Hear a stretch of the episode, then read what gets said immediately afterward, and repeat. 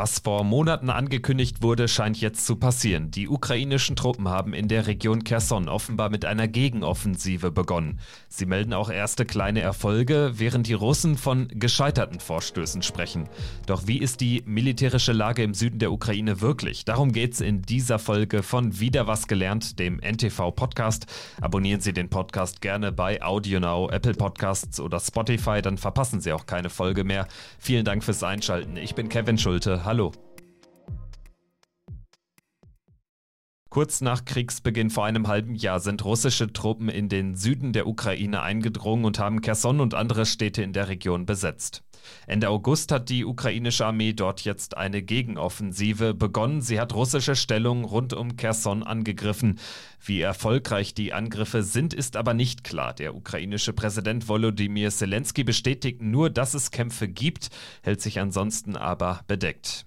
Und die Sprecherin des ukrainischen Südkommandos sagt nur so viel. Jüngste Angriffe hätten, Zitat, zweifellos den Feind geschwächt. Ukrainische Truppen hätten angeblich die ersten russischen Frontlinien im Gebiet Kherson durchbrochen, meldet Kiew. Erste russische Einheiten hätten sich daraufhin zurückgezogen. Auch der britische Geheimdienst teilt im aktuellen Lagebericht mit, dass die Ukrainer die russischen Streitkräfte stellenweise etwas zurückgedrängt und dabei Schwachpunkte der russischen Verteidigungslinien ausgenutzt hätten. Militärexperte Joachim Weber von der Uni Bonn sagt, das könnte der Startschuss sein einer ukrainischen Offensive, aber noch sei es für eine Bewertung viel zu früh. Es gab auch wieder immer einzelne Vorstöße, aber es macht ein bisschen den Eindruck, dass das in den vergangenen Wochen eher ein Abtasten gewesen ist und dass man eher den, den Grund vorbereitet hat für die jetzt größere Offensive, die allem Anschein nach jetzt gestartet hat. Und jetzt werden wir abwarten müssen, wie der Fortgang ist. Es gibt ja erste Berichte, dass eben in der Tat äh, russische Linien, wahrscheinlich die erste Linie, durchbrochen worden sei. Die Truppen stehen dort sicherlich etwas tiefer gestaffelt, also der Durchbruch durch die erste Linie, wenn er dann erfolgt ist an mehreren Stellen und etwas flächenhafter, das muss noch nicht viel heißen. Auch andere Kriegsbeobachter sehen noch keine ganz große Gegenoffensive. Man sollte vorsichtig sein, die Angriffe auf die russischen Stellungen im Gebiet Kherson als die große Gegenoffensive bereits zu betiteln.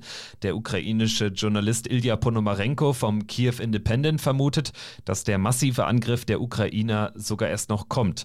Russland dagegen sagt bereits jetzt, der Vorstoß der ukrainischen Truppen sei erbärmlich gescheitert. Der Verwaltungschef der annektierten Krim hat die Berichte über die Ukraine ukrainische Offensive sogar als Fake betitelt. Joachim Weber rät auf jeden Fall zur Vorsicht, man dürfe keiner der beiden Seiten blind vertrauen. Wir müssen wirklich an jeder Stelle und in beide Richtungen hier äh, vorsichtig sein. Es steht für beide Seiten so unendlich viel auf dem Spiel, gerade nachdem das nun alles äh, über Wochen lang äh, vorbereitet worden ist und, und die Augen der Weltöffentlichkeit jetzt auf diese Region der Ukraine gerichtet sind. Ich wäre vorsichtig, hier jetzt der einen wie der anderen Seite irgendwas zu glauben. Wir werden auch eine Zeit lang jetzt mit unseren Interpretationen leben müssen und wir werden vor Überraschungen in der einen wie auch in der anderen Richtung nicht gefeit sein. Also wir müssen ja sehen, dass in den letzten Wochen es durchaus schon ukrainische Offensivvorstöße gegeben hat und davon ist nicht alles gut gegangen. Nicht eine sehr bedeutende Brigade der ukrainischen Armee mit einem auch ganz äh, bedeutenden Brigadekommandeur Versuch, den Russen Gebiete zu entreißen. Diese Brigade ist mehr oder minder zerschlagen worden. Nicht? Die Russen haben sie größtenteils eingekesselt und dann mit ihrer Überlegenheit an Artillerie auch äh, mehr oder minder zusammengeschossen. Das kann man auch nicht ausschließen. Wir wissen im Moment und zur Stunde nicht, wie das ausgehen wird. Russland hat die Gegenoffensive natürlich kommen sehen. Sie wurde ja auch lange angekündigt von ukrainischer Seite aus. Seit Anfang August hat Moskau seine Stellung im Süden deutlich verstärkt. Bis zu 25.000 Soldaten seien aus dem Osten abgezogen und ins Gebiet rund um Kherson und den Fluss Dnipro geschickt worden, schätzt Joachim Weber.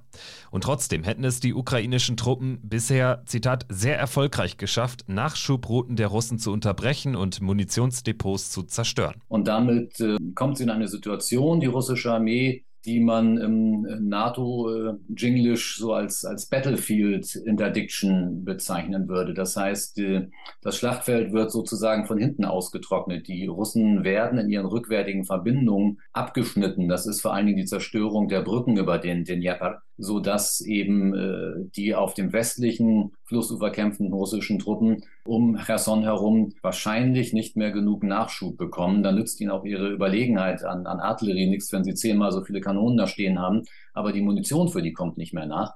Also das ist eine wahrscheinlich insgesamt jetzt heikle Lage für die Russen. Und wir werden sehen, ob die Ukrainer genug wirklich an Offensivkraft aufbieten können, um diese für die Russen heikle Lage in eine prekäre Situation zu verwandeln, in der dann eine russische Niederlage zumindest eben der Truppen auf dem westlichen Flussufer drohen könnte. Aber all das ist noch mit Vorsicht zu bewerten. Die Ukrainer haben in den vergangenen Wochen unter anderem einen russischen Munitionszug zwischen Kherson und der annektierten Krim angegriffen. Zudem hat man es geschafft, die drei Dnipro-Brücken zwischen Saporischia und Kherson teils schwer zu beschädigen. Daraus ergibt sich jetzt die entscheidende Frage, wie groß ist das Nachschubproblem der Russen wirklich? Soldaten und deren Verpflegung kann man auch über schwer beschädigte Brücken und die provisorischen Pontonbrücken noch an die andere Flussseite bringen, sagt Experte Weber. Das gelte vielleicht auch für einen Teil der Munition, aber aber eben nicht für schweres Kriegsgerät. Die andere Frage ist, hat das ukrainische Militär genug Offensivkraft, um die Russen entscheidend zu schwächen? Bisher waren Kiews Truppen vor allem in der Verteidigung stark. Für groß angelegte Offensiven fehlen ihnen eigentlich moderne westliche Kampfpanzer, sagt Joachim Weber. Dafür bedarf es vor allen Dingen mechanisierter Kräfte. Das heißt, das sind geländegängige, gepanzerte Verbände, Kampfpanzer, Schützenpanzer und einiges äh, mehr, was dann zum Gefecht der verbundenen Waffen dazugehört, wie man das im Militärjargon nennt. Nicht? Und ähm, gerade an diesen mechanisierten Kräften mangelt es der Ukraine natürlich gewaltig. Das äh, Panzerarsenal ist deutlich veraltet. Erhebliche Teile davon werden durch Abnutzung oder Zerstörung bereits in diesem ja über ein halbes Jahr bereits tobenden Krieg verloren gegangen sein. Das wird auch nicht ausgeglichen worden sein durch, jedenfalls nicht vollständig durch die Lieferungen der mittelosteuropäischen Staaten, die ja in diesen berühmten Ringtauschen da Material geliefert haben.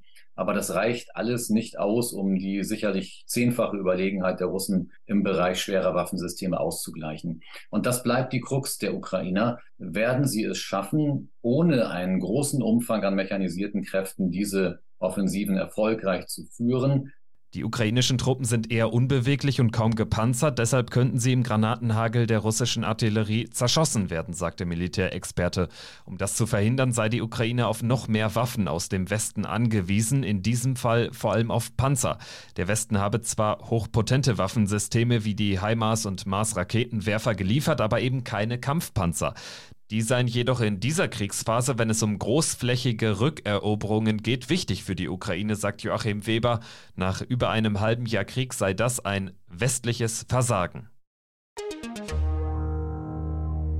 Das war wieder was gelernt zur möglichen ukrainischen Gegenoffensive bei Kherson im Süden des Landes. Danke fürs Zuhören und bis zum nächsten Mal. Tschüss.